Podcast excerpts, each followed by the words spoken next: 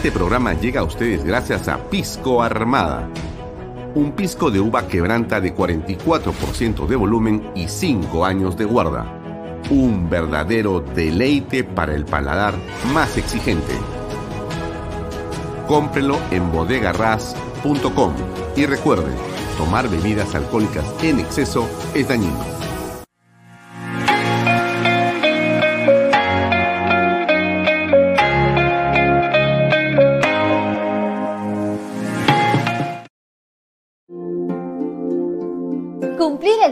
La casa propia puede ser realidad.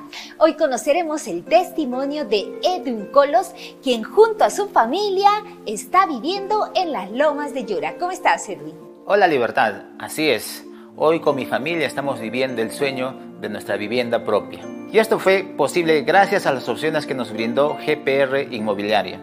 Y lo mejor es que las opciones se adaptan a la necesidad de cada familia, con cuotas mensuales desde los 935 soles. Así es, hemos decidido crecer como una familia independiente y tener nuestro propio espacio. Por eso hemos adquirido una vivienda Capulí que tiene una sala, un comedor, una cocina, dos dormitorios y área para estacionamiento.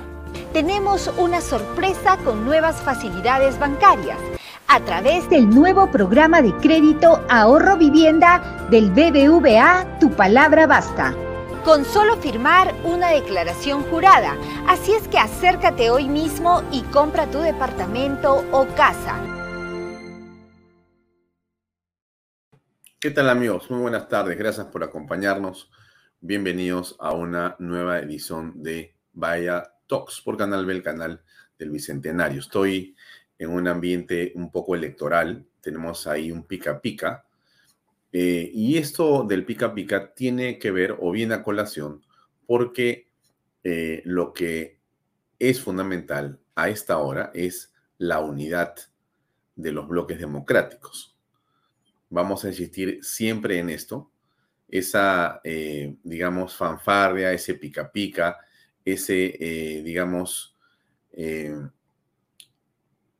ejemplo o ese mensaje de algarabía en las campañas debería ser uno que nos lleve a una unidad del bloque democrático, un frente democrático, un frente que permita que se tenga un candidato presidencial y que se tengan las listas parlamentarias eh, de manera que se logre finalmente tener un parlamento eh, con gente no solamente decente, sino eh, que ayude a preservar nuestro sistema republicano y mejorarlo, y que por otro lado tengamos una presidencia de la República respetable y que nos permita soñar que somos en realidad un país que busca un camino y que está dispuesto a competir desde sus propias entrañas, como es el caso del Perú. Por eso es que comenzamos el programa con eh, ese pica pica detrás, que no es el background de siempre, pero que nos ayuda a tener este mensaje por lo menos inicial en esa dirección. Vámonos a, Canal B, donde estamos como siempre con usted y eh, su compañía.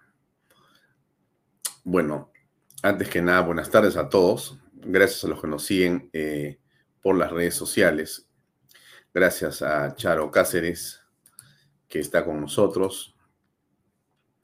También a Hernán Benítez Condeso, que nos acompaña como muchos programas. A Rosario Cazorla Quiñones, que ya es una caserita junto.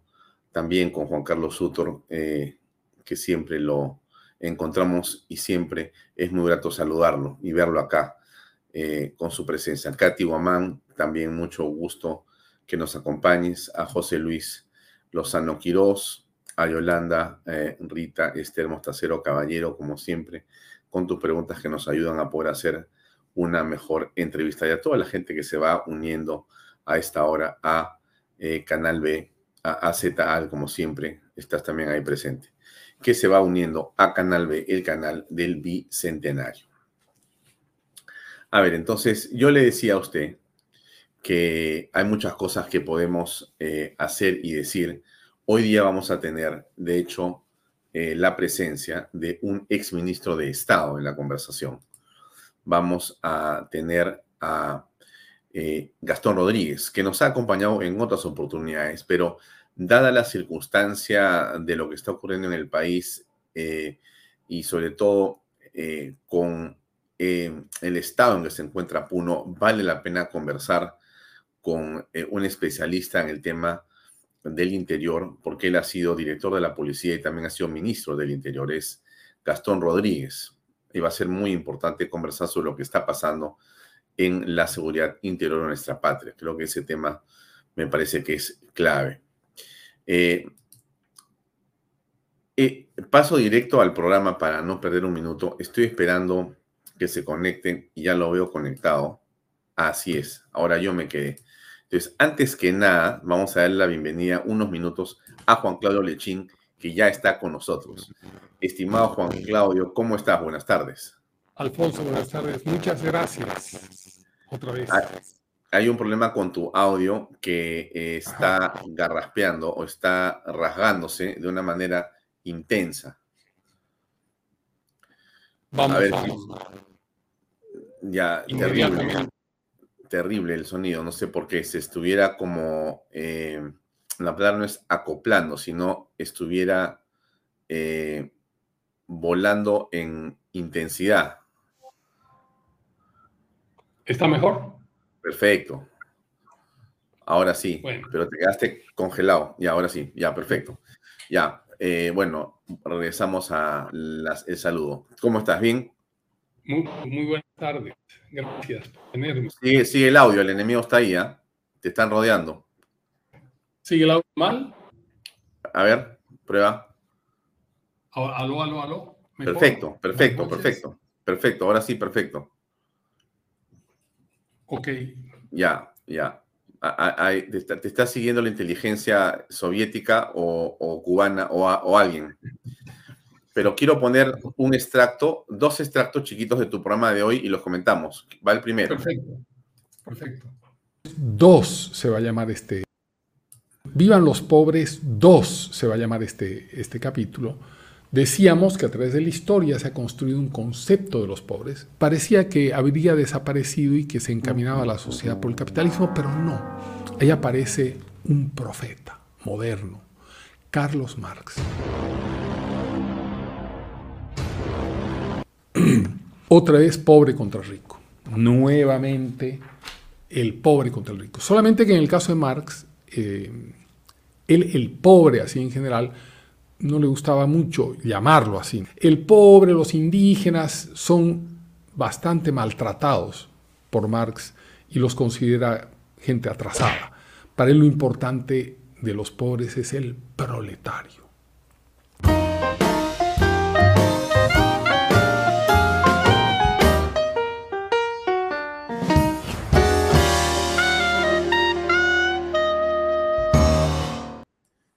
Hoy vas a hablar de esto. ¿Qué nos vas a contar?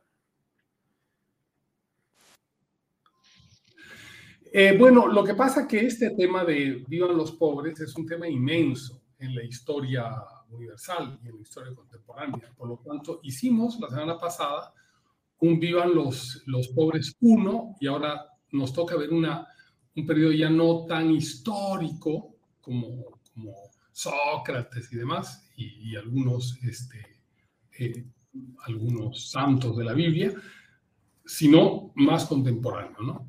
A partir de Marx, este, la Unión Soviética, Engels, eh, Chávez, Castro, todos aquellos que manejan el discurso de la pobreza versus la riqueza y la manipulan, por supuesto, a favor de la construcción de un poder mesiánico que termina siendo absoluto. Es un bueno, y, quiero poner un segundo eh, video tuyo para que nos comentes algo más, por favor. Ahí va. Dos se va a llamar. Vivan los pobres, dos se va a llamar este, este capítulo. Y de pronto llega un hombre como Hugo Chávez con el discurso de la pobreza. Expropiese, señor alcalde, expropiese. manejado por Fidel Castro, pero el actor que maneja el discurso de la pobreza, el viejo discurso de la pobreza de la iglesia, el viejo discurso de la pobreza de Sócrates, no, el viejo discurso de la pobreza de Marx, el viejo discurso de la pobreza de Lenin, el viejo discurso de la pobreza de Mao, que habían causado miseria, hambre, dolor y postergación, vuelve con Chávez y generó 6 millones de desplazados. Si Fidel Castro había generado uno, este generó 6.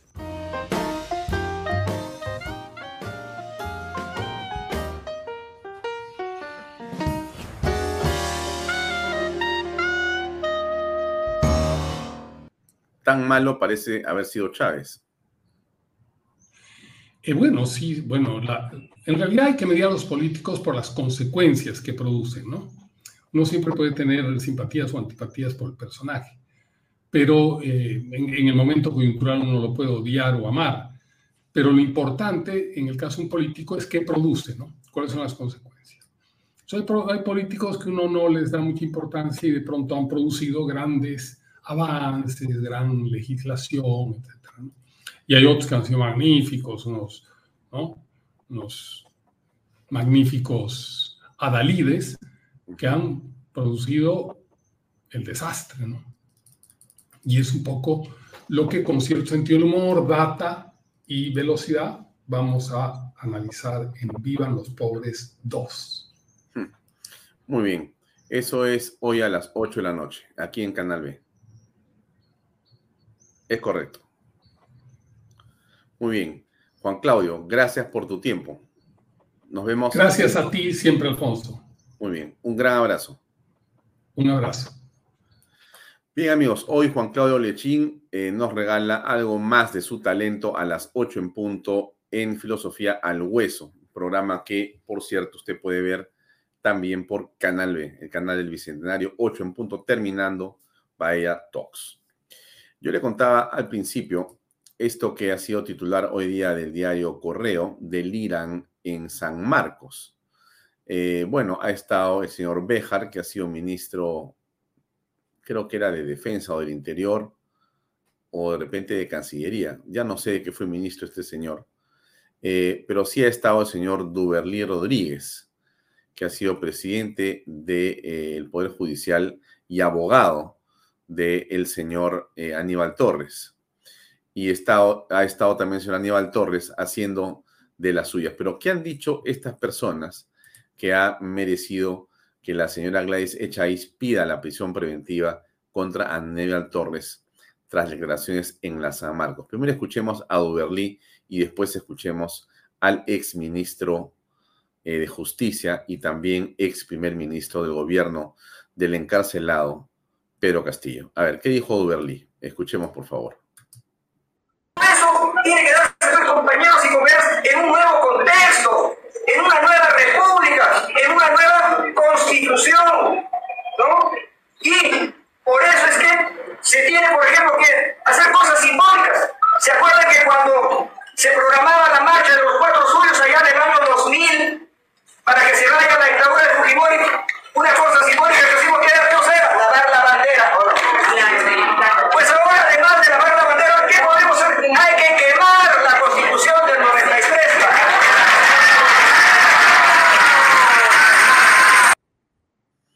A eso se dedica el, doctor Duberly, a incitar a la población a que queme la constitución de la República. Pero, ¿qué dijo el señor eh, Aníbal Torres? Escuchemos, por favor posible que 130 congresistas no conozcan ni siquiera su propio estatuto y hagan esta barbaridad.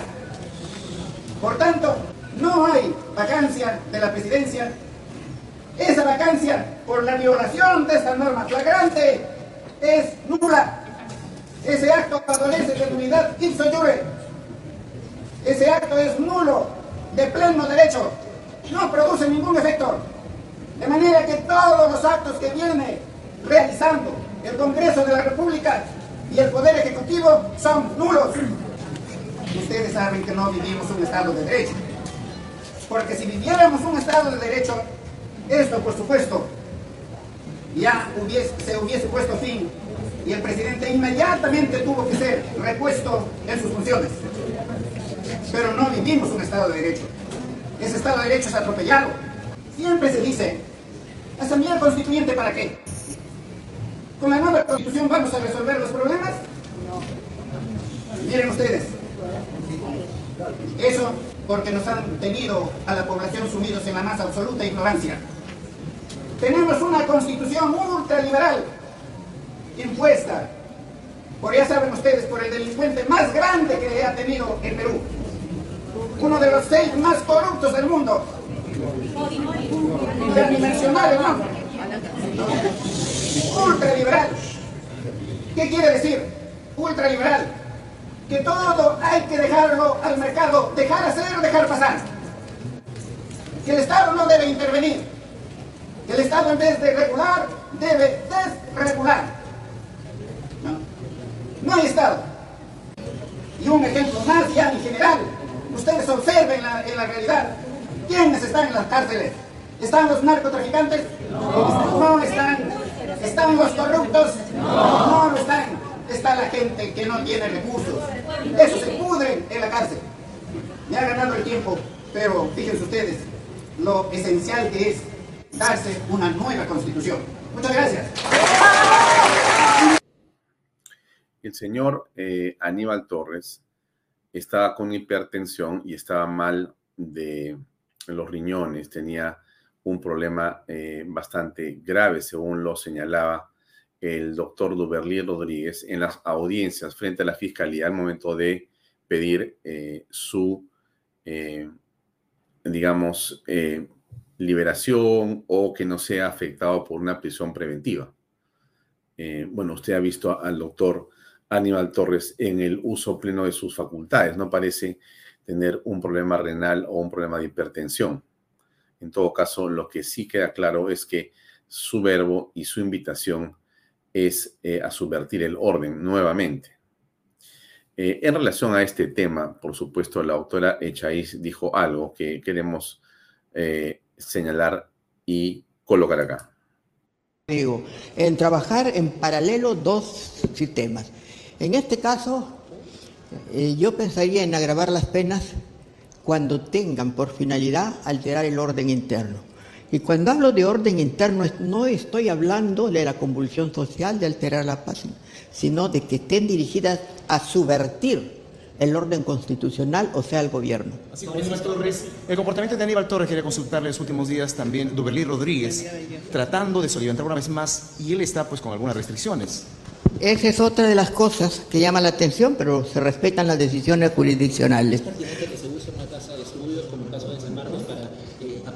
y hacer apología dentro o desvirtuar la realidad después del golpe de Estado. De ninguna manera, oiga, ¿cómo va a ser que un centro de estudios se utilice como una casa de, eh, a ver, de difusión, de mensaje, de apología al delito? El Centro de Estudios Universitarios es para desarrollar los conocimientos, para el debate, si quiere, de las ideas, pero no de las acciones de terror ni de las acciones dirigidas a dividir, subvertir eh, el orden de un país. El señor Aníbal Torres está, creo que, con medidas restrictivas y los jueces deberían actuar, los procuradores deberían hacer su función y el fiscal, indudablemente. ¿Qué es lo que estaría infringiendo de alguna manera? Las reglas de conducta. Las reglas de conducta. ¿Se le podría revertir tal vez para una eventual juicio? Porque hay las partes deberían en este momento solicitarle al Poder Judicial es el procurador y es el fiscal, quienes deben pedirle en este momento al Poder Judicial que revise o que revierta esas órdenes de, de, eh, la, regla de conducta y le cambie la medida de comparecencia por una restricción de la libertad. ayer se conoció de la extradición exactamente de Alejandro Toledo, que ayer la justicia en Estados Unidos ha admitido que se puede extraditar a nuestro país. ya era hora, ¿no? ha tardado mucho tiempo Estados Unidos en darle una respuesta al país, no obstante el cúmulo de pruebas que se le han remitido. Veremos a un nuevo de repente de al tercero. Supongo que así va a ser, todo lo dice. Bien, eh, es claro que el doctor Aníbal Torres está caminando sobre el borde del precipicio y no debería extrañarnos que la fiscal en las próximas horas determine que debe ir a prisión preventiva. Por supuesto, seguramente muchos coincidiremos en que es lo mejor que puede ocurrir en el ánimo de preservar la paz y la tranquilidad públicas. El doctor eh, Aníbal Torres no está haciendo uso de su libertad de expresión. En realidad lo que está haciendo es llamar a la desobediencia y a la subversión al estilo que él ha tenido y por lo cual se ha salvado supuestamente por el problema que tiene eh, en eh, los riñones y por la hipertensión que señalaba su abogado Duberlí Rodríguez. Pero a estas alturas eso más bien da la impresión que fue solamente un pretexto y en el fondo una mentira para no ir a prisión. Pero digamos que eh, lo que podríamos hacer ahora que vemos la situación que usted ha apreciado en el discurso del señor Aníbal Torres, quizá lo que hay que hacer es preguntar o esperar que la fiscalía haga su trabajo como corresponde y nos eh, proteja de un personaje como este, tan nefasto y eh, con tanto, digamos, odio y con eh, tanto resentimiento, ¿no? Creo que eso es realmente lo que estamos apreciando. Bien, la congresista Patricia Chirinos ha presentado una denuncia constitucional contra Aníbal Torres, precisamente por la manera y la forma en que él se viene expresando. Eso ha dicho la eh, congresista de Avanza País. Esperamos poder conversar con ella en las próximas horas para ver eh, de qué se trata esta, esta denuncia y cómo se va a tramitar la misma. El hecho es de que estas declaraciones de Aníbal Torres han eh, terminado por colmar la paciencia de muchas personas en el sentido de lo que estamos diciendo, ¿no? Eh, se trata de participar en el debate o no. Él no, es, él no quiere participar en el debate. Él lo que quiere es lo que siempre hizo cuando fue primer ministro, que es lanzar eh, una ofensiva eh, verborreica o verbal que lo que busca es señalar culpables, y eh, trastocar y mentir a la opinión pública sobre las razones eh, de las diferencias o sociales o culturales o económicas o de cualquier tipo. Él tiene su interpretación y su interpretación antojadiza y falsa eh, absolutamente es lo que pretende hacer creer cuando era PCM a millones y ahora desde donde se supone que deriva ser un espacio de prudencia y de cautela, sale a las aulas universitarias a buscar levantar a los jóvenes o a la opinión pública.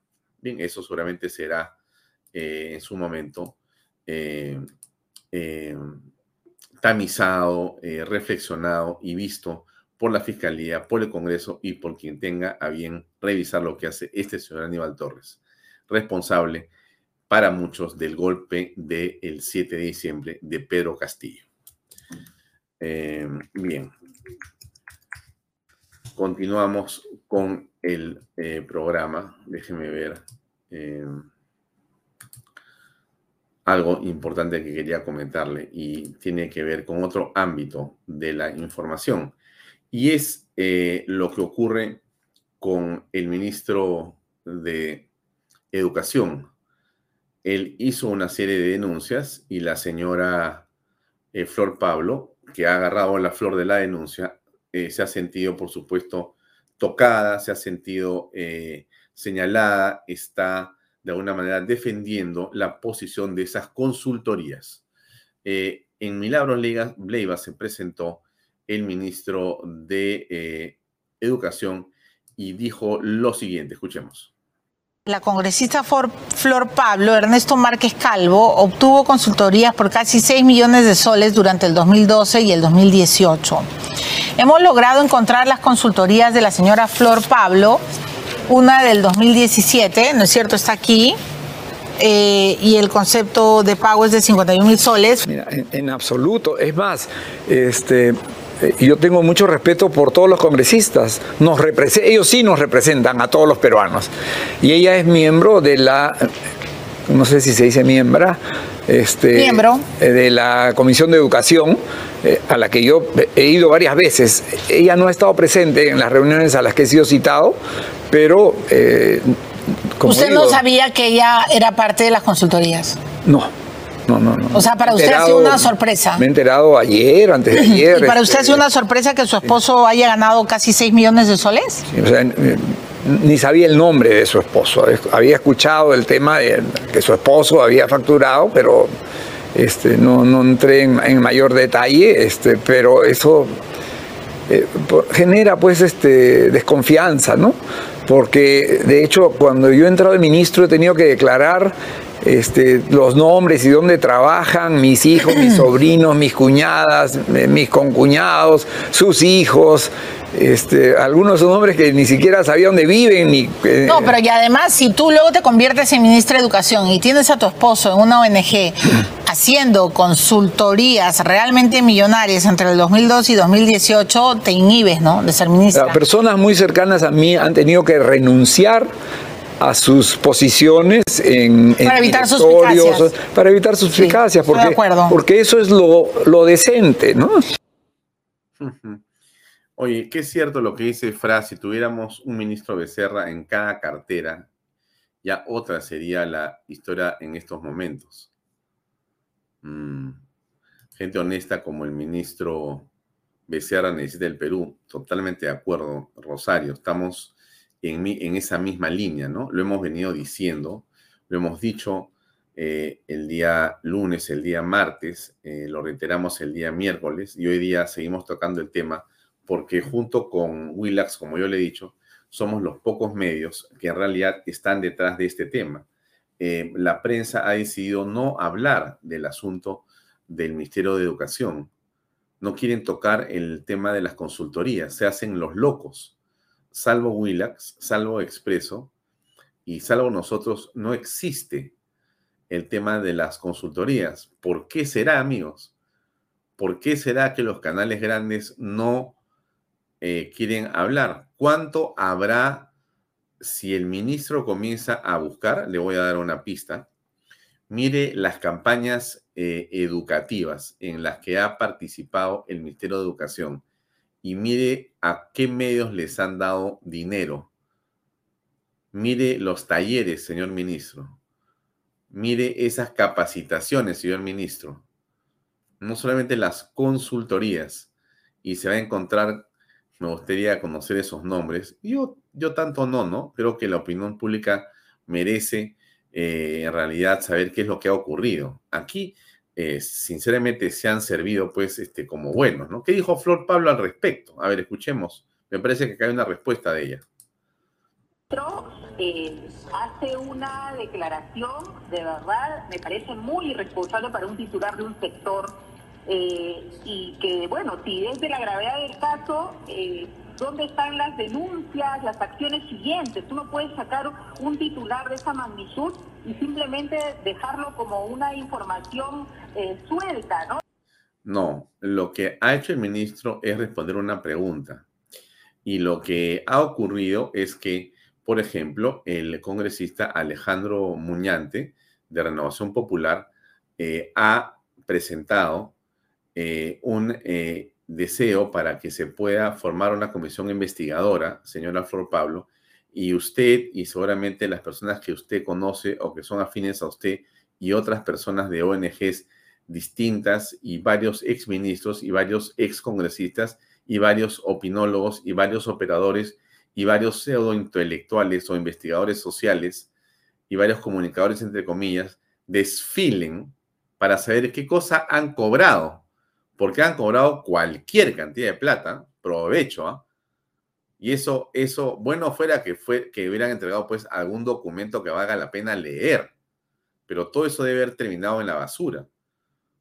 Entonces, allá hay dos caminos, ¿no? O la gente que pide consultorías no sabe nada, porque pide si pide 720 millones en consultas, es una barbaridad, o realmente los consultores son unos estafadores, porque si tú me dijeras que en virtud de ese gasto, 728 millones de soles, ha mejorado la educación un ápice, pero no ha, mejorado, ha empeorado. Entonces, ¿de qué está hablando la parte técnica de las consultorías si no han hecho nada? Se han levantado la plata, esa es la verdad. Y, creo que el ministro tiene que tomar conocimiento de lo que significa esos 700 millones, efectivamente se tiene que investigar. Creo que hay que pedirle al, ministro que no sea tan ligero en simplemente asociar y decir acá hay una puerta giratoria, acá incluso ha, mencionado directamente al Partido Morado, cosa que el partido va a tomar acciones legales al respecto. No, pero, no, no, dijo el Partido Morado, ahí se equivoca usted, dijo un partido político, que el Partido Morado se sienta aludido es otra cosa, pero no dijo Partido Morado, ¿ah?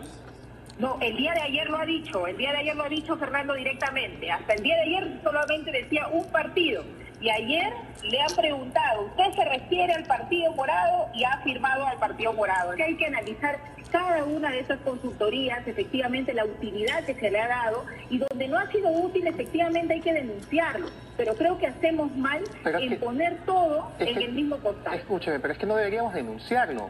No debería existir. Si es que la consultoría no tiene ningún fin, primero que no debería existir, pero antes que eso, no debería haber consultoría cuando se tiene un elefante de empleados en el Ministerio de Educación que deberían dedicarse a esto y no pagarle a gente de afuera para que haga el trabajo que se tiene que hacer dentro del ministerio. Creo que más que decir no a las consultorías, hay que entender que ese es un rubro especializado y así se debe manejar, no hay que abusar de ello y que no está solo en el Ministerio de Educación, está en todo el Estado. Pero no debe haber en ningún lado. Estigmatizar un sector. Es que no debe haber en ningún lado, señora Pablo. El problema está en que estas consultorías, por un tema, para otro tema, o sea, nos tendríamos que meter a escarbar consultoría por consultoría a ver para qué sirvieron.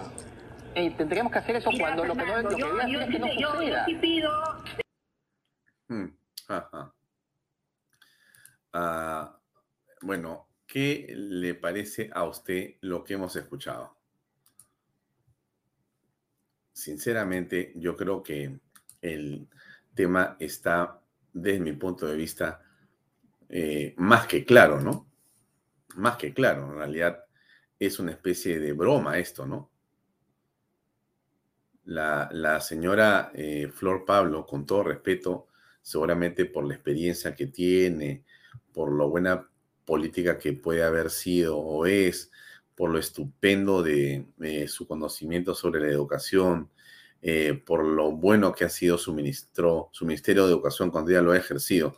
Todas esas, digamos, virtudes que ella debe tener, eh, sinceramente nos llama la atención, pues, que con tan buena profesional que es ella, también haya echado mano a las consultorías cuando ella fue ministra de Educación. Habría que ver eh, a quién se las dio, ¿no? Porque finalmente se trata aquí de eso, de ver con claridad cómo se gasta el dinero público y no cómo se llega a los ministerios para servirse de ellos y del erario nacional. Eso ha ocurrido, amigos, históricamente en un sinnúmero de ministerios.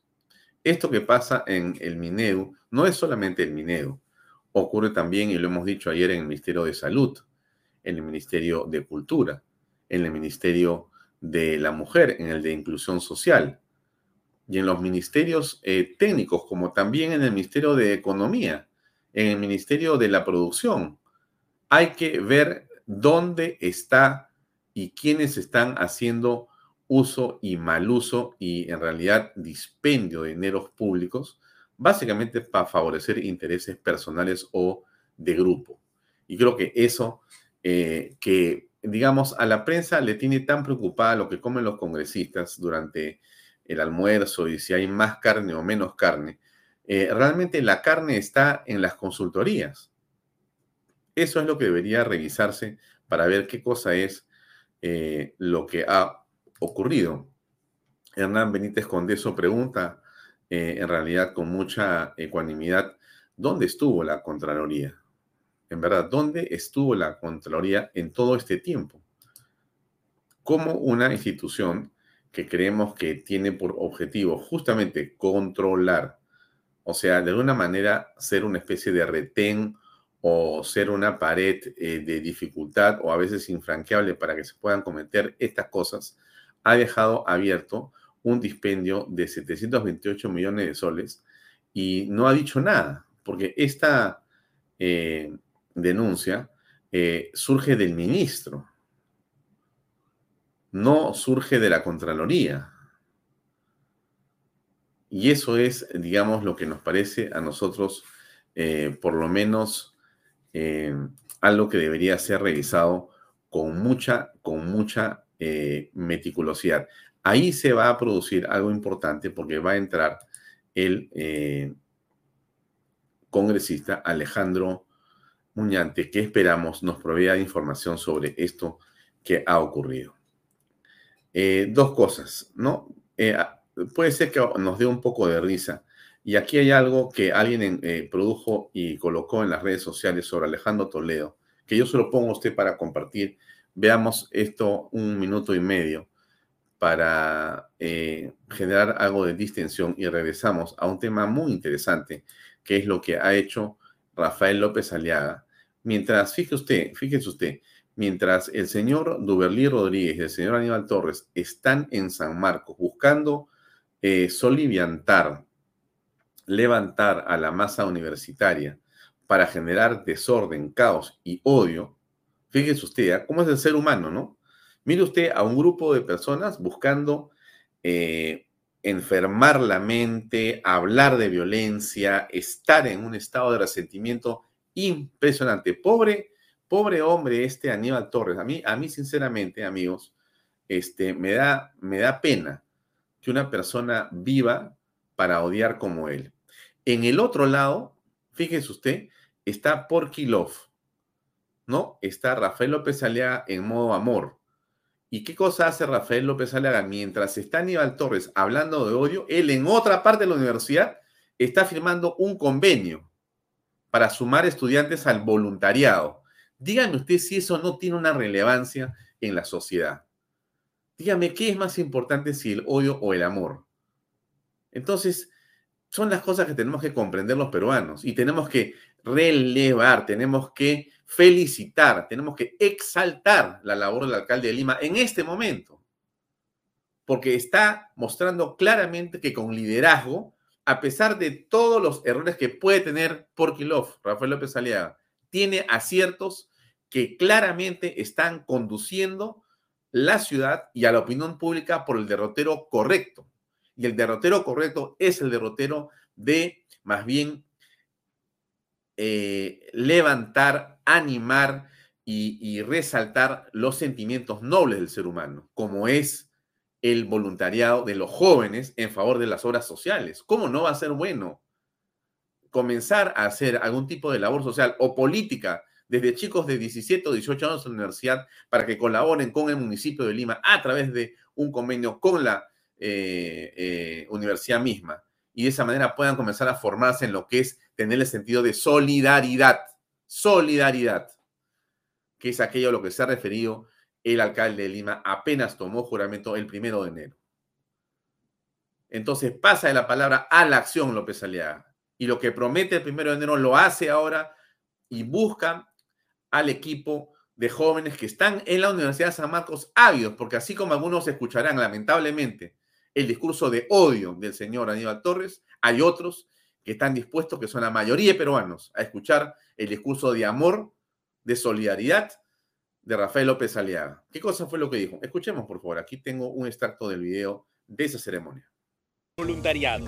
Nuestro alcalde de Lima, ingeniero Rafael López Aliaga, y la rectora de la Universidad Nacional Mayor de San Marcos, doctora Gerí Ramón, se presentan para hacer oficial el voluntariado universitario una iniciativa que busca llevar el respaldo de la clase académica a los desafíos que presenta la comuna capitalina.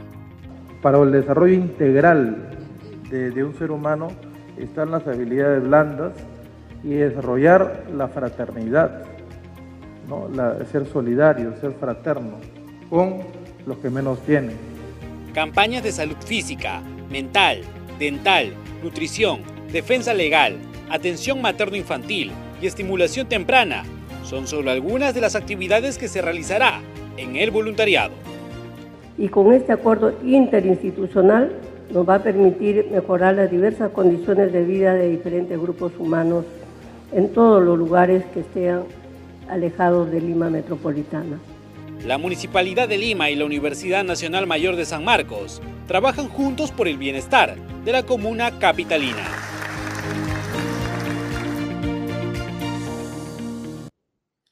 Claro, esto en realidad eh, termina por ser una excelente noticia.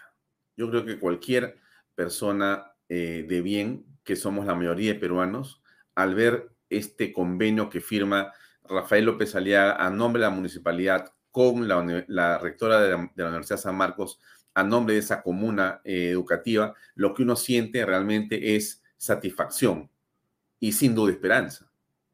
Pero qué importante es comprender la palabra solidaridad, la palabra fraternidad a la que se refiere López Aliaga, comprender el sentido de la eh, doctrina social de la iglesia, del social cristianismo, de los postulados a los que hace referido el alcalde en muchas oportunidades. Yo le llamo derecha popular. Creo que al alcalde no le gusta el tema de la derecha, pero también hemos señalado acá que la derecha corrupta, que la derecha mercantilista debe ser desterrada, identificada y separada absolutamente. Y que si ser derecha significa respaldar el republicanismo, respaldar a la Fuerza Armada, a la Policía Nacional, a las instituciones que son fundacionales de nuestra patria y república, la vida, la familia, la libertad, el emprendimiento, la empresa privada, la inversión, la generación de confianza y la paz, yo creo que eso representa muy bien a la derecha popular. Yo creo que la mayoría de peruanos en el Perú somos de derecha popular. No tengo ningún problema en decirlo y en tomar esa posición.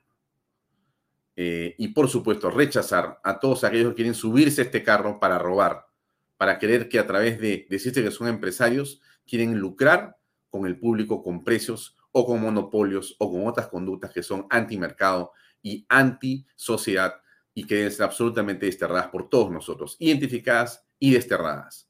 Pero eso es, amigos. Miren ustedes cómo eh, se puede hacer el bien. Lo que está haciendo López Aliaga en ese convenio, y hay que comprender la magnitud de esto, no es gastar dinero en consultorías, no es tomar los fondos públicos, es tomar una decisión, es llevar a cabo una iniciativa, es compartir la responsabilidad de educar con el ejemplo, amigos, porque eso es, se educa con el ejemplo. No se educa en una pizarra para decir es así o es asá. El ejemplo es vamos a trabajar voluntariamente para hacer solidaridad, fraternidad y ayuda social. Eso, en la experiencia de esos jóvenes, es formativo. No es un desembolso de dinero.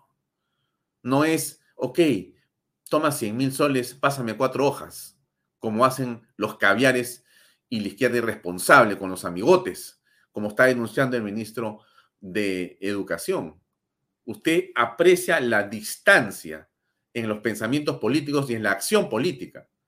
Entonces, tiene usted que darse cuenta de la diferencia, tiene que usted ver lo que está pasando. Y esto que está pasando y que ha hecho López Aliaga, ¿cuál es la manera en que nosotros tenemos que apoyarlo? Bueno, usted puede también enviar a alguien y que se inscribe en ese, en ese eh, programa. Pero yo diría que tan importante como eso va a ser que usted lo comente en su casa, con su esposo, con su esposa, con su hermana, con sus primos, con sus hijos. Háblenlo en la cena, háblenlo en el desayuno, converso el fin de semana. Diga, oye, esto que ha hecho López Aliaga, qué interesante, qué contraste con estos otros que se roban la plata en consultorías. Qué valioso es que un alcalde tenga una iniciativa tan simple aparentemente, pero tan trascendente en la vida de los que van a participar en esa actividad. Ser solidarios, ir de la mano de la municipalidad, de tu universidad, a ayudar a la gente que no tiene nada, nada, y que e, es, hace mucho, mucho y muy bien, ¿no es cierto?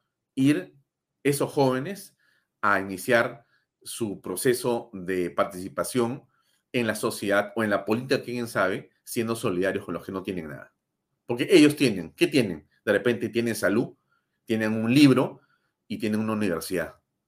Eso, amigos, ya en, el Perú que tenemos es de una, digamos, ventaja suprema. Hay gente que está viendo qué va a comer después de varios días que no ha probado bocado.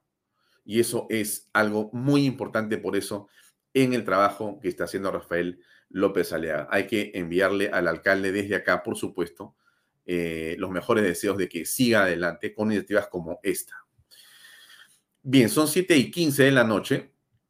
Vamos eh, con lo dicho. Eh, yo les he ofrecido una conversación con un especialista en el tema de seguridad interior, que ha sido director de la Policía Nacional y que también ha sido ministro del Interior. Él es Gastón Rodríguez. Nos va a acompañar para tocar varios temas, amigos. Yo les pido que ustedes pongan sus preguntas para conversar con él también. Y esto tiene que ver básicamente con la situación de preocupación que nos puede generar lo que está ocurriendo en la zona sur del país, básicamente en Puno. En Puno, ¿no es cierto? Eh, y entonces, ¿cómo se va a resolver esto? ¿Cómo se está resolviendo esto? ¿Qué impacto tiene eso en las otras partes del país? ¿Qué significa esto después del 7 de diciembre? ¿Qué es lo que ha ocurrido en la zona sur del Perú? ¿Cómo eh, podemos hablar de autoridad en este momento en el país en las manos de la señora eh, Dina Boluarte y de sus ministros de Estado cuando tenemos una situación eh, de anomalía que continúa en esa zona del país? ¿Qué viene de las amenazas que hemos escuchado en las últimas horas de que iban a regresar a hacer la segunda toma de Lima? ¿Qué debemos hacer nosotros los ciudadanos? ¿Qué puede hacer la Policía Nacional? ¿Cómo ayudamos en este sentido? Esas son algunas de las preguntas que nosotros tenemos, que ustedes nos han facilitado y que queremos planteárselas. Bueno, no tiene que tenerlas todas de respuesta el, nuestro invitado Gastón Rodríguez, pero en todo caso va a ser muy bueno eh, que él nos comente desde su perspectiva y su experiencia algo de estos temas. Vamos a darle pase, ya está con nosotros. Gastón, buenas noches, ¿cómo estás? Buenas noches, Alfonso. Un saludo cordial para ti y para todas las personas que se encuentran conectados esta noche a tu programa. Eh, como siempre, Gastón, muy amable. Muchas gracias por eh, estar con nosotros.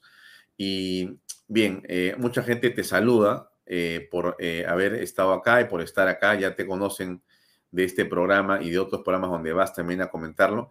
Así que yo eh, quisiera comenzar por lo más sencillo. Si tú pudieras darnos eh, un diagnóstico de lo que está pasando en el tema de seguridad en el país, ¿cuál es, digamos, me encuentro en el ascensor contigo y te digo, oye Gastón, acabo de llegar de, Australia. Eh, ¿Cómo están las cosas en el Perú de seguridad? ¿Están bien o están mal? ¿Qué me podrías contestar? Bueno, antes de decirle cómo se encuentran realmente, tendríamos que, como tú bien dices, elaborar un, diagnóstico al detalle.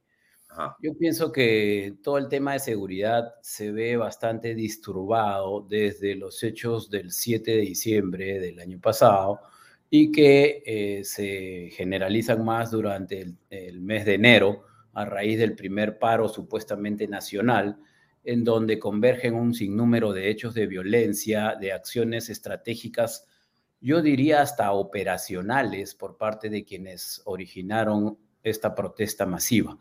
Y digo que fueron de esa, naturaleza porque eh, estas acciones se desarrollaron al unísono en diferentes partes del territorio del país. Y eso nos da ya a conocer que realmente hubo una acción coordinada. El tema es que, como lo habíamos hablado la última vez, si no me equivoco, en enero, de esta estrategia molecular disipada, ¿no? que justamente lo que hace es colocar a las masas eh, sobre pretexto de una eh, reivindicación de todo tipo, social, económico, cultural, la falta de oportunidades, la falta de una inclusión adecuada, pero que no presenta líderes que conduzcan a esta, a esta masa, por lo que se hace sumamente difícil un tema que es normalmente parte del andamiaje político o de la estructura, diría, política, que es la negociación, ¿no es cierto? O sea, no hay con quién negociar en un primer momento. Luego, eh, esto va degenerando hasta que llega al clímax de violencia con una cantidad impresionante de muertos para lo que es un tema de protestas sociales.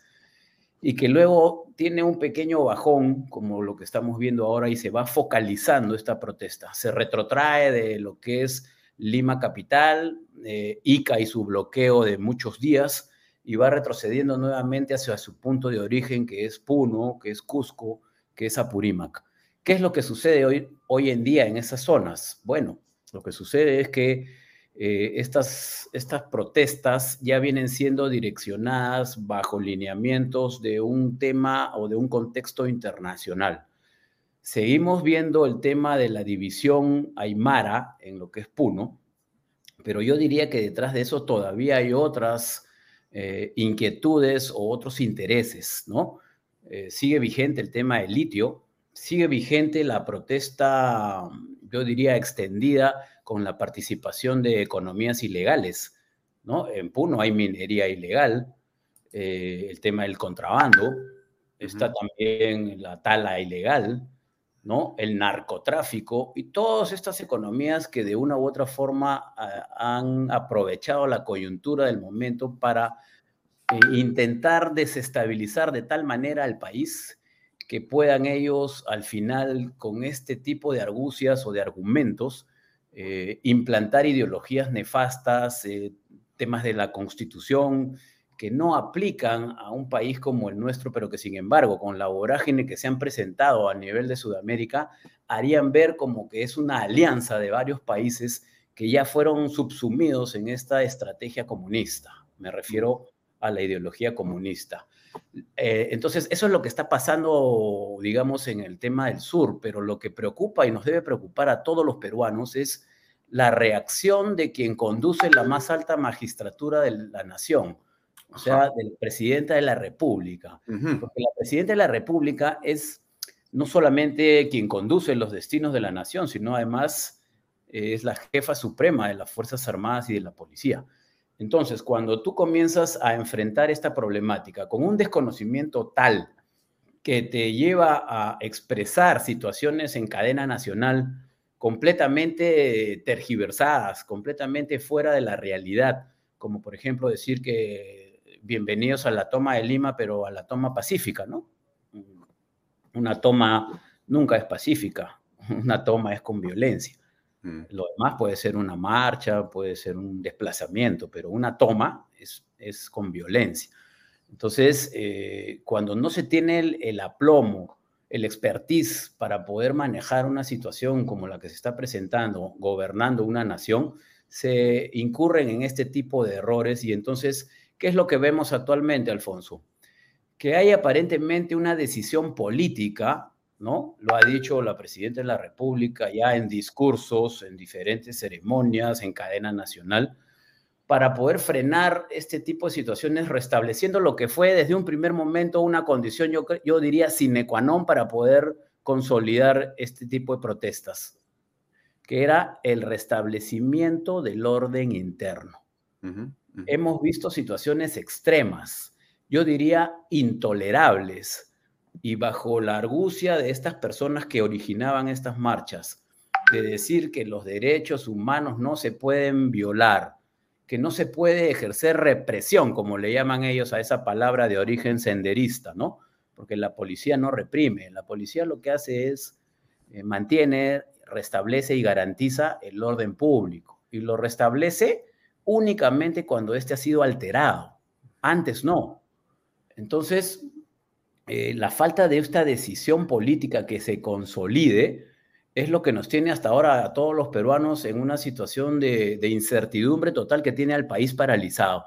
Para terminar esta partecita, quisiera decirte, por ejemplo, que Puno actualmente es una ciudad que está prácticamente dividida, donde hay acciones, eh, yo diría hasta separatistas. Ahí, ahí tienes un mapa tú, justo coincide, ¿no? Acciones de separatismo en donde la autoridad que es elegida, digamos, por la vía legal, no puede ejercer sus funciones porque hay tal grado de violencia que también las atemorizan a ellas. Donde ahorita está reinando el tema de, el control de la ronda, ¿no? del castigo del propio pueblo, eh, a quienes no acatan con las disposiciones que emergen de estas ideas, digamos, de toda la población en masa. Entonces, cuando tú tienes una situación de esa naturaleza, se acabó el tema del diálogo. Y menos cuando este tipo de acciones se van viendo que se están direccionando por parte de, ya organismos apegados o de filiación senderista, terrorista o de extrema izquierda. Esas personas ya no entran a un diálogo. Lo que ellos quieren generar es el caos, la zozobra y por ende la destrucción del país, de la economía. Obviamente que en Puno hay un afán incluso de, separarlo del territorio nacional, ¿no? En esto que quieren llamarle ellos la nación aymara, ¿no? Llevándose los recursos, las riquezas de nuestro país. Entonces, ¿qué esperamos para reaccionar? Y esto no quiere decir, porque eso se lo preguntan muchos peruanos, Alfonso. Todos los días. ¿Qué es, es cierto, donde uno va, le preguntan qué hacemos, ¿Qué hacemos? ¿no? Entonces, fíjate, yo pienso que la base principal es la recuperación del orden interno. Y eso no quiere decir que se militarice, que se llene de tropas, ¿no? Simplemente quiere decir que se establezca la presencia del Estado y se recupere el control del orden público. Y esa situación tiene una escala reconocida a nivel internacional, Alfonso, Mm. en el uso de la fuerza, que es lo que siempre nos estamos preguntando los ciudadanos y que aprovechan los conocidos personajes de filiación izquierdista recalcitrante para hacer ver que hay abusos por parte de las fuerzas del orden cuando se trata de recuperar un espacio público para todos nosotros los peruanos que ha sido tomado por estas huestes. ¿no? Y definitivamente esa situación tiene que hacerse, digamos, tiene que materializarse por parte del Estado peruano para recuperar ese principio de autoridad que una vez recuperado permita pasar a esa segunda fase que es de diálogo. Ahorita queremos, eh, sin haber recuperado el orden interno, queremos establecer caminos de diálogo y creo que esa estrategia está equivocada. Yo preguntaba hace unos días a algunos personajes de la política, ¿por qué si hay una decisión de, la presidenta, por qué no se ha establecido todavía la recuperación de Puno?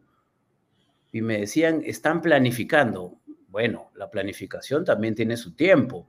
Cuando tú te demoras tanto en planificar, se pierde un principio importantísimo eh, destinado a consolidar una estrategia que se llama el principio de oportunidad. Mm. Cuando tú pierdes el principio de oportunidad, tu estrategia no necesariamente va a ser buena ni va a consolidar el objetivo. Mm. Entonces, ¿por qué se demora tanto? Y si hay una orden de la Presidenta de la República hacia los mandos del Comando Conjunto, ¿por qué no se desarrolla de una vez esta acción integral con la Policía Nacional? Es algo preocupante realmente. Mm.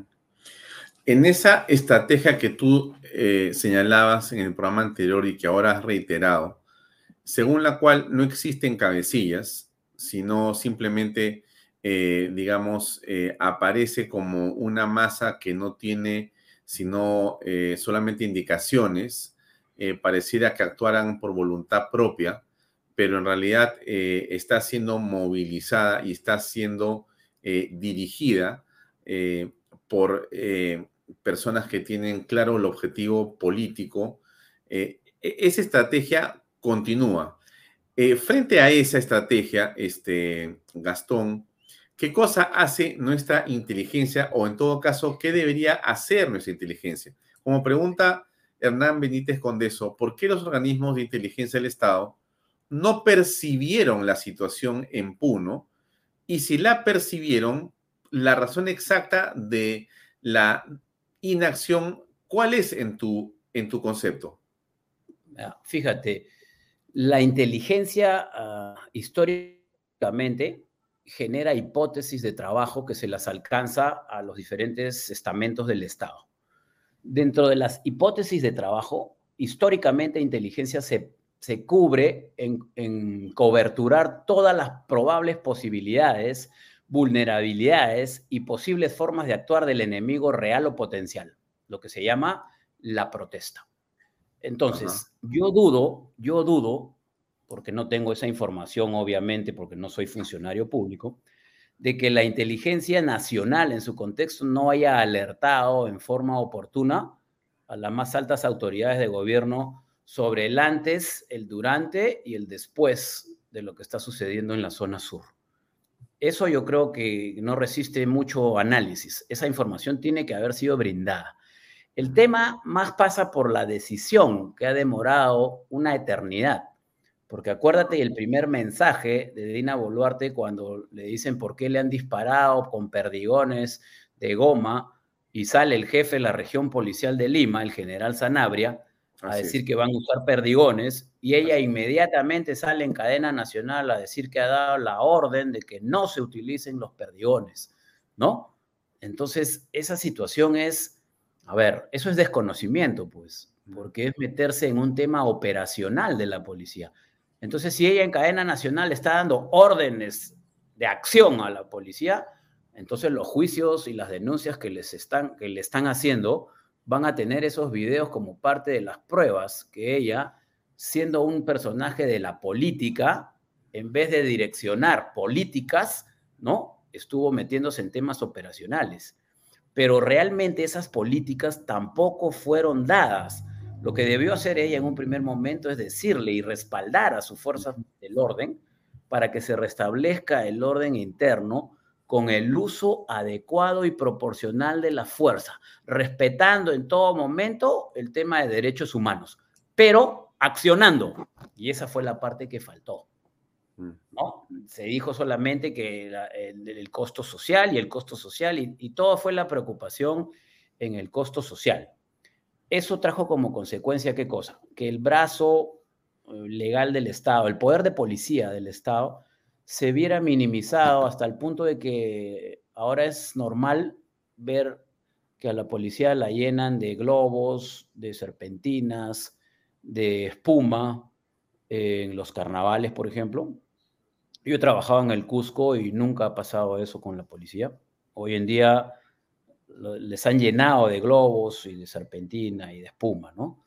Con lo cual, pues es como una afrenta a la autoridad. Hoy en día es ya normal ver a los policías que aguantan con los escudos toda la andanada de piedras, de fuegos artificiales, de bazucas, de armas hechizas, y que finalmente tienen que darse la vuelta y salir corriendo porque ya no resisten más.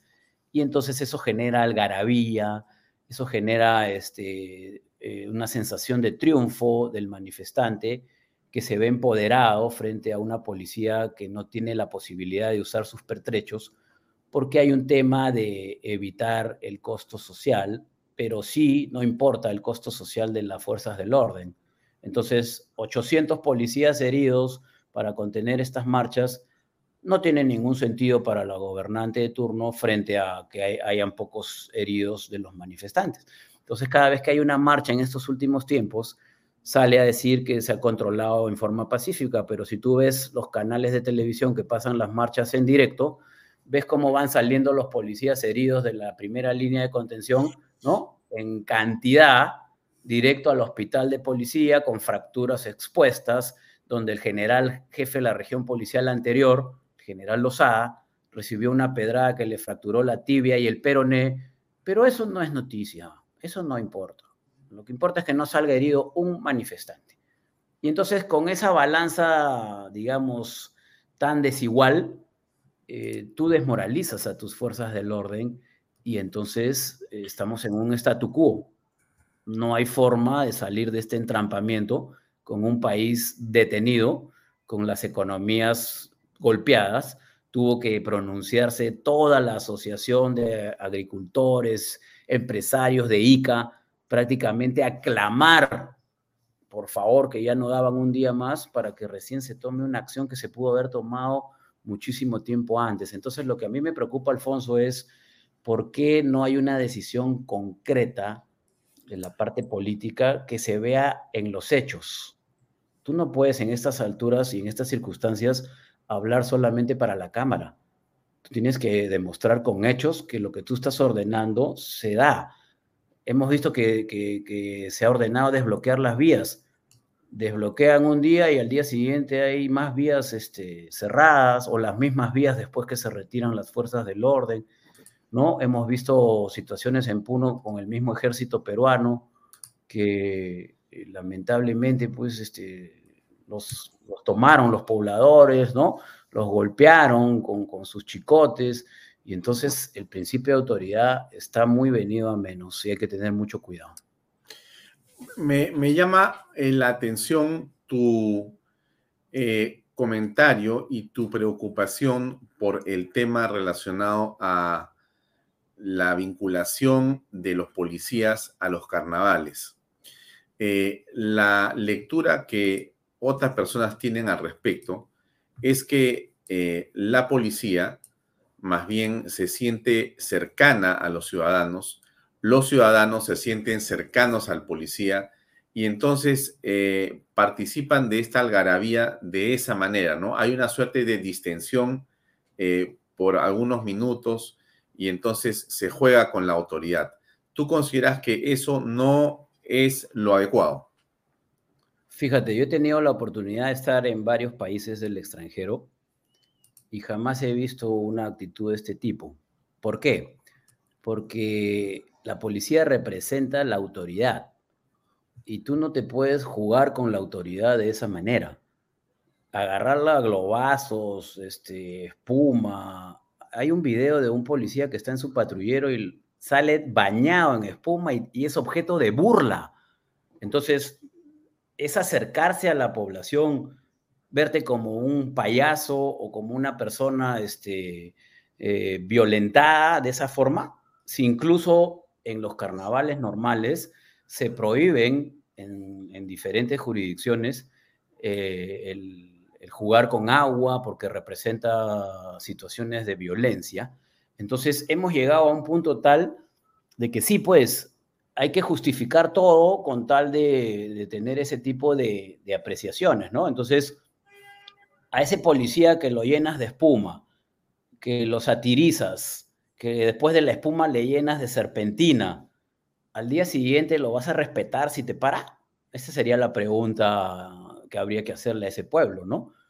Eh, yo pienso que no se puede perder el principio de autoridad. La, policía representa ese, ese brazo legal y representa es un sinónimo de autoridad. Al contrario, está para velar que la población se desarrolle, se divierta, a los policías cuando hay este tipo de actividades, Navidad, Año Nuevo, les, les obsequian canastas, les llevan provisiones. Eso, eso es un acercamiento, eso es una identidad con el pueblo. Yo he trabajado en el Cusco, he sido jefe de región, y ahí baila desde el general hasta el último suboficial. En, esa, en ese encuentro que debe haber con el pueblo, ¿no? Para justamente decir que la policía es el pueblo, pero hecho ley. Y esa parte de hecho ley no se puede denostar o no se puede tergiversar los roles eh, eh, agrediéndolos de esa forma, porque realmente tú como ciudadano común y corriente que te agarren a globazos, luego a espumazos y luego te envuelvan en serpentina, yo creo que reaccionarías como cualquier ser normal. Peor si eres una autoridad. Entonces, eso es lo que está sucediendo y, yo creo que no es correcto desde mi punto de vista y haber servido a la policía 35 años, nunca hemos necesitado de esa interacción con el pueblo para poder granjearnos su respeto o su simpatía. Siempre lo hemos hecho los policías nacionales, ayudando a la población, acudiendo ante sus eventualidades o sus emergencias y respondiendo siempre con proactividad. Mm. No creo que sea la manera de, acercarse. Eh, hay, dos noticias que eh, están contrapuestas, pero es interesante y que, las comentes tú. Eh, en una, quizás tenido alguna cercanía eh, porque eras en ese momento ministro del Interior. Y es esta que señala que absuelven a 11 policías investigados por muertes de Inti y Brian, ¿no? De acuerdo a un documento de inspectoría de la Policía Nacional del Perú, no se les encontró responsabilidad por su actuar en la marcha del 14 de noviembre del 2020, ¿no? Eh, se había dicho todo lo contrario, los medios habían señalado, acusado y sentenciado, ¿no? Pero la eh, eh, investigación de la policía arroja más bien otra conclusión. Em, ¿Qué comentario tienes al respecto, Gastón? Bueno, pues como tú lo has dicho, el 14 de noviembre fue una narrativa que consolidó o estructuró opinión, una corriente de opinión en la población. Y cuando tú manejas la narrativa a través de los medios de comunicación, eh, con personas como los congresistas de Belaúnde y Olivares, hablando de 60, 70 desaparecidos, ¿no? En 35 años de policía nunca vi una marcha con desaparecidos. Ese día se inauguraron la marcha de desaparecidos y con 70, ¿no?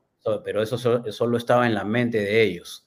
Y entonces tú te das cuenta ahí que todas esas falacias construyen pues esa narrativa que, al final se cae cuando hay una investigación prolija, seria, y que a pesar de los esfuerzos de estos personajes de, de IDL, de la izquierda recalcitrante, porque cuando entró un ministro de esa tendencia, eh, la primera investigación que ya había salido a favor de los policías fue retrotraída en el Tribunal de Disciplina hasta la fase inicial, porque los abogados, pues, este, de esa tendencia fueron a hablar con el ministro, que era de esa misma tendencia, y entonces retrotrajeron todo a la parte inicial. Hoy día, por segunda vez, se ha logrado ya concretar una investigación, pero están utilizando la misma estrategia ya de sacar en los periódicos que son afines a ellos las primeras planas, que es impunidad, que no puede quedar así, ¿no? Y la misma historia que ellos siempre esgrimen eh, para buscar consolidar sus atributos o sus acciones que ellos este, siempre están eh, blandiendo o esgrimiendo, ¿no? Mm. Eh, creo que es un acto de justicia. Fíjate, la Policía Nacional no utiliza canicas. Y, a pesar de que hemos visto las canicas regadas de estos violentistas en estas marchas, todavía esos abogados, todavía esos políticos, eh, congresistas, algunos con esa ideología, salen a defender lo indefendible, ¿no?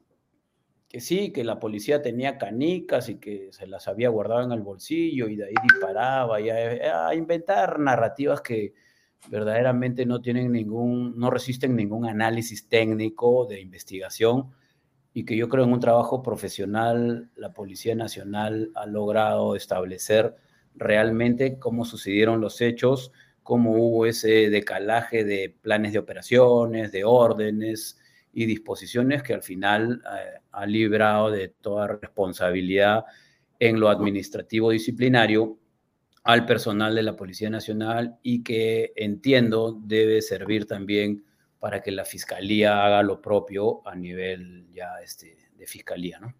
Hmm.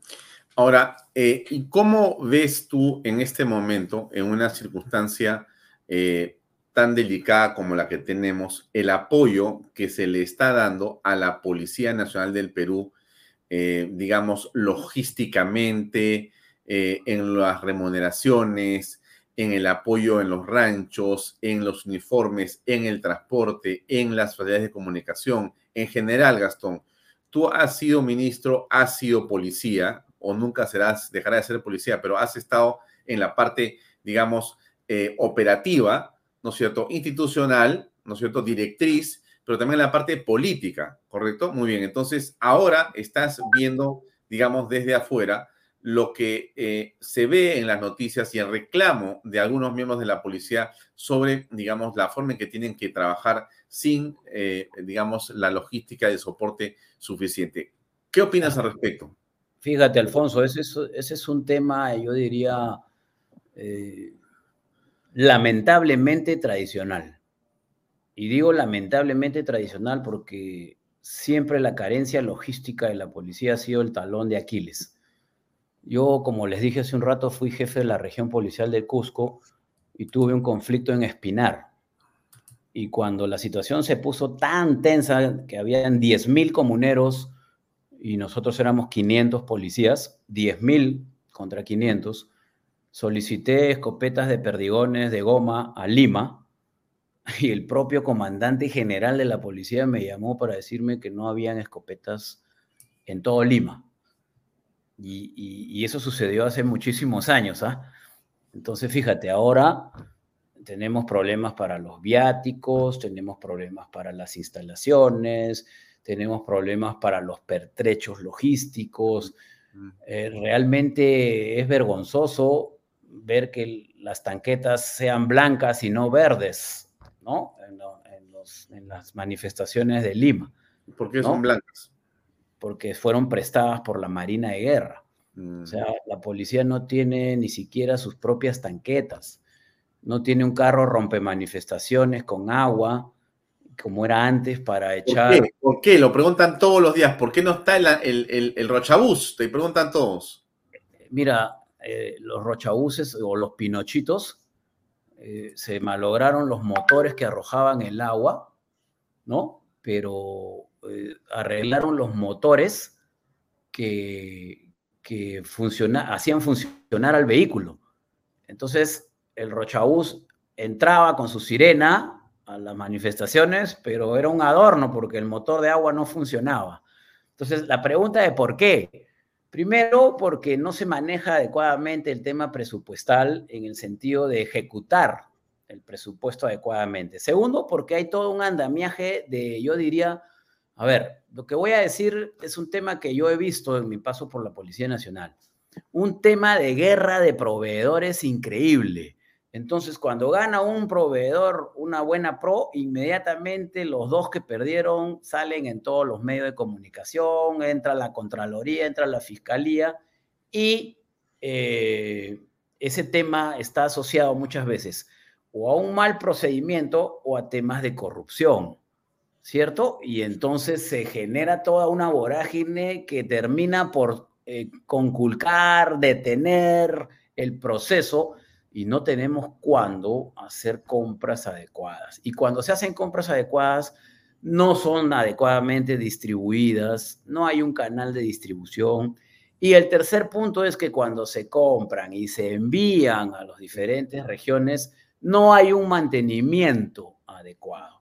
Entonces, siempre estamos con los pertrechos. Mira, Alfonso, en, esa, en ese tema de Espinar me acabo de acordar, mis policías de la Unidad de Servicios Especiales del Cusco tenían canilleras del cienciano, del equipo, del Cusco, para protegerse las canillas. No habían canilleras en Almacén, no habían canilleras en Lima para protegerse las canillas.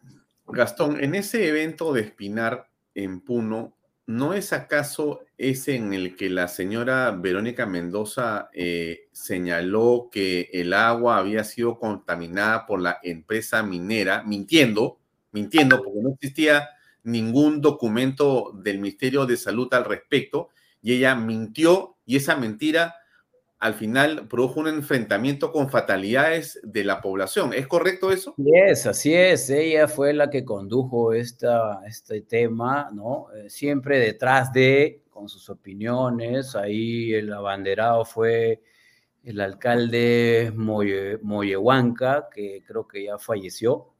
¿no? Y moviendo como siempre su estilo, pues las izquierdas eh, consolidan sus, sus objetivos porque son expertos en mover a la masa, ¿no? Entonces se aprovechan de una situación que podría ser hasta una media verdad, quizás, pero que la manipulan de tal manera que hacen que toda la gente eh, adopte esta situación como eh, un tema de toda la población y esa población al unísono, ya con la psicología de masas de por medio, adoptan comportamientos violentos. Y entonces tú puedes ver los memes o, perdón, los, los tweets hoy en día que están convocando para marchas del 24 de febrero, que otra vez paro nacional, que con nuestra vida, que no importa, que la defensa de la patria se paga con la sangre del pueblo, ¿no? ¿Y por qué ese es su objetivo? Generar caos, violencia, destrucción e incriminar inmediatamente a las fuerzas del orden para pedir, lo primero, su reorganización y segundo, en muchos casos, la desaparición de los cuerpos de, de servicios especiales o antimotines, como sucedió en Colombia, en Chile, ¿no? en Ecuador, y que son recurrentes porque ellos provocan esa violencia para justamente traerse abajo eh, la moral la institucionalidad y obviamente la operatividad de las fuerzas del orden, ¿no? Entonces nos implantan sus ideas en base a esa violencia extrema, a un andamiaje comunicacional, ¿cierto? En donde, bueno, hay que hacer lo que ellos dicen, pues si la bandera que ellos dicen es verde con blanco y verde, esa va a ser la bandera del Perú porque ellos quieren y porque van a movilizar a todo el mundo para que así sea. Y los que nos oponemos, que vemos este tema con racionalidad, nos vemos sorprendidos de que se quiera implantar de esa forma eh, este tipo de ideologías trasnochadas, perversas. Y entonces yo creo que el gobierno tiene que actuar eh, no solamente con normatividad legal, sino con firmeza. Y la firmeza no quiere decir violencia, este Alfonso sino quiere decir que se actúe y que sea, sea consecuente con lo que se expresa, con lo que se habla. Y si no se puede, bueno, puedes evaluar la posibilidad de dar un paso al costado y que haya otra persona que lo pueda hacer, porque estamos perdiendo de vista muchas cosas, Alfonso. El gallo Zamora sigue en su puesto de, de embajador eh, de Cuba, ¿no? Este, gente infiltrada, de reconocida ideología sesgada o pegada al senderismo continúa en diversos ministerios, ¿no? No hay acciones concretas con países que, se meten en nuestra política, ¿no? A, medias tintas por ahí, pero creo que no hay una acción todavía concreta de defensa de nuestra, de nuestra nación y de nuestra patria, que es lo que reclama toda nuestra población, de ver a nuestro pueblo como esa nación pluricultural, multiétnica, con inclusión, con participación, que volvamos a tener la oportunidad de generar eh, riquezas, empleo, de movilizar nuestras industrias para poder salir de este tema tan engorroso y volver a ser el Perú que todos hemos conocido. ¿Tú eh, creerías o pensarías que el Perú debería eh, retirarse de la esfera de la Comisión Interamericana de Derechos Humanos y del Tribunal? Fíjate, eh, la Comisión de Derechos Humanos eh, no ha dado muestras de imparcialidad y eso es un tema, yo diría, bastante preocupante. Algunos juristas hablan de que eso traería consecuencias fatales para nuestra nación, pero países emblemáticos como Estados Unidos no forman parte de ella, ¿no? Eh, y entonces, si vamos a tener que la actitud va a ser siempre para perseguir al gobernante de turno, a las fuerzas del orden de turno, a los comandantes generales de turno, y no vemos acción por el otro lado, porque yo no conozco eh, ninguna intervención de la Comisión Interamericana de Derechos Humanos que sancione a los manifestantes. No ha habido ninguna. Sin embargo, todo el aparato del Estado ha sido denunciado y sancionado y continúan las denuncias y seguramente seguirán eh, durante toda esta etapa que, ojo, Alfonso, no ha terminado. Cuidado con los, los gobernantes de turno con tener alguna especie de sensación triunfalista de que, bueno, ahora sí que ya terminó todo, vamos a ponernos a trabajar ¿no? en nuestros sectores. Obviamente que tienen que trabajar en sus sectores, pero esto no quiere decir que ya pasó o que no utilicen por lo menos esas palabras porque son caldo de cultivo para seguir generando o exacerbando también eh, temas de, protestas, ¿no?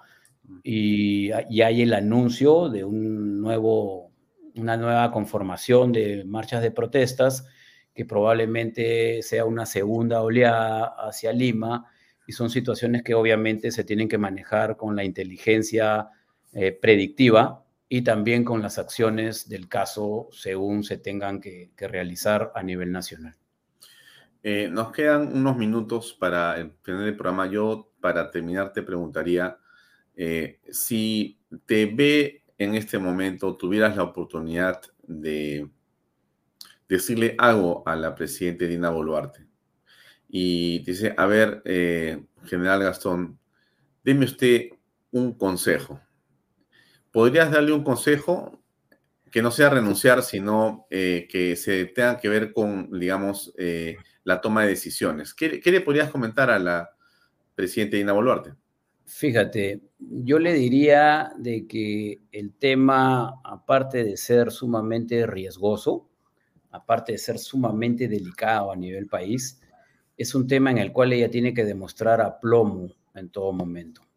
En ciertas circunstancias de su ligero gobierno, eh, de los pocos días que tiene, mostró, sobre todo en los últimos momentos, alguna firmeza con el rostro adusto, con el dedo levantado, ¿cierto?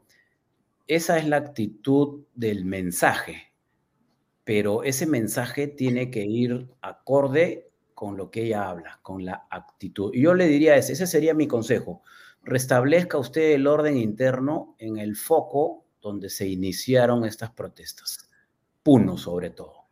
Y no se puede permitir que en Puno exista todavía un territorio aparentemente liberado donde nuestras autoridades estén trabajando a escondidas, donde el orden público no esté a cargo de la policía, la defensa de nuestras fronteras no esté a cargo de nuestras Fuerzas Armadas. Eso es peligrosísimo, señora presidenta.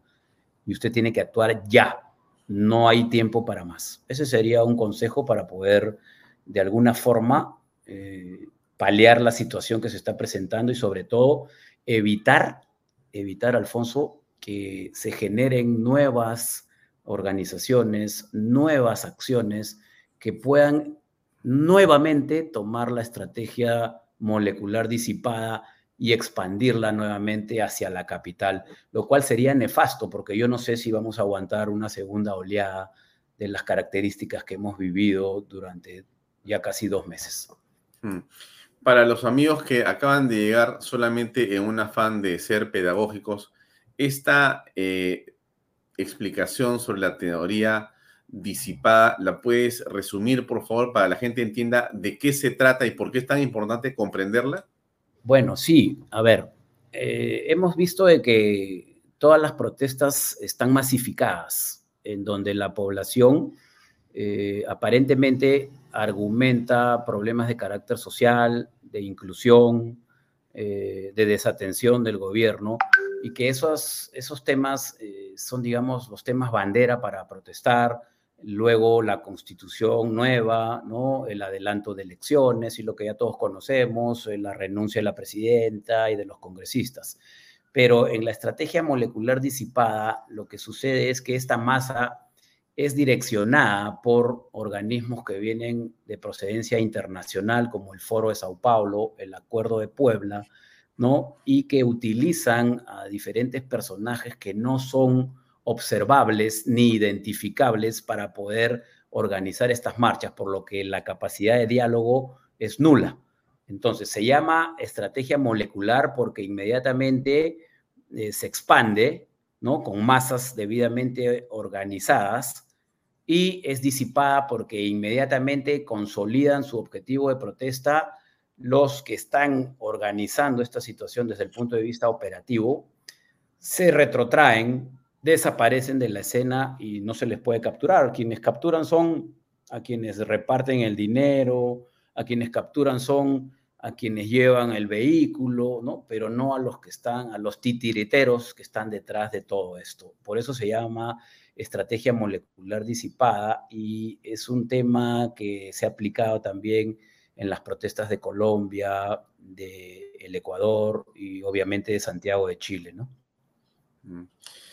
Bien, Gastón, siempre un gusto eh, escucharte y te agradezco en nombre de todo el público que nos sigue por tus comentarios, tus reflexiones, tus consejos. Alfonso, solamente, solamente para terminar, quisiera dirigirme, a, quisiera dirigirme a tu público para decirle que, no perdamos la fe en nuestras fuerzas del orden, que son los llamados a restablecer este orden interno en nuestra patria, en nuestro querido Perú, pero que tienen que tener el soporte eh, de todos nosotros, de esos abogados que en un momento, como el doctor Mario Moretti y algunos otros, se han ofrecido a defender a las fuerzas del orden.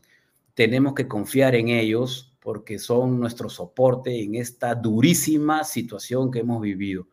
Yo lo anuncié en el mes de noviembre en un simposio que esto iba a ser una guerra y las guerras se ganan y se pierden. Pero si se pierden en nuestro caso, habremos perdido la democracia y el Perú tal y cual lo conocemos. Así que vamos con todo a defender nuestra patria y vamos con todo a, a verdaderamente demostrar que el pueblo peruano es una nación unida y que puede salir de, de cualquier problema o vicisitud que se presente, porque así lo hemos demostrado históricamente. Muchas gracias por la oportunidad, Alfonso, y buenas noches. Gracias, Gastón. Muy buenas noches. Muy amable de tu parte. Buenas noches. Bien, amigos, era el general eh, en situación de retiro eh, de la Policía Nacional del Perú, Gastón Rodríguez, exministro del Interior, que ha tenido la cortesía de acompañarnos en estas reflexiones. Espero y estoy seguro que serán de eh, importancia para que usted pueda tomarlas en cuenta. Gracias a todos por seguirnos. Mañana, viernes, nos encontramos aquí a las seis y media en punto en la edición de viernes de Vaya Talks por Canal B, el canal del Bicentenario. Gracias por acompañarnos. Tengo usted muy buenas noches. Viene a continuación Filosofía al Hueso con Juan Claudio Lechín. Permiso, buenas noches.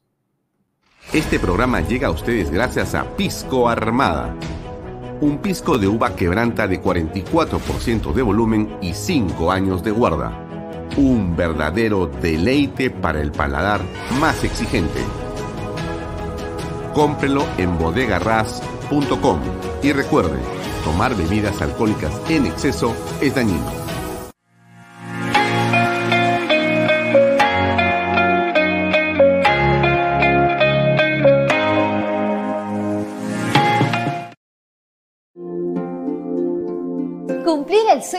Casa propia puede ser realidad. Hoy conoceremos el testimonio de Edwin Colos, quien junto a su familia está viviendo en las lomas de Llora. ¿Cómo estás, Edwin?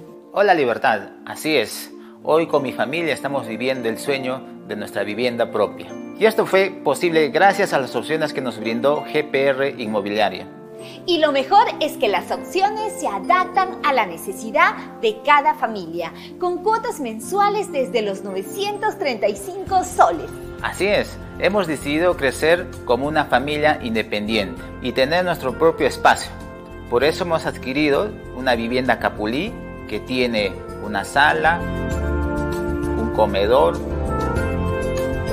una cocina, dos dormitorios y área para estacionamiento. Tenemos una sorpresa con nuevas facilidades bancarias a través del nuevo programa de crédito Ahorro Vivienda del BBVA Tu Palabra Basta. Con solo firmar una declaración jurada. Así es que acércate hoy mismo y compra tu departamento o casa.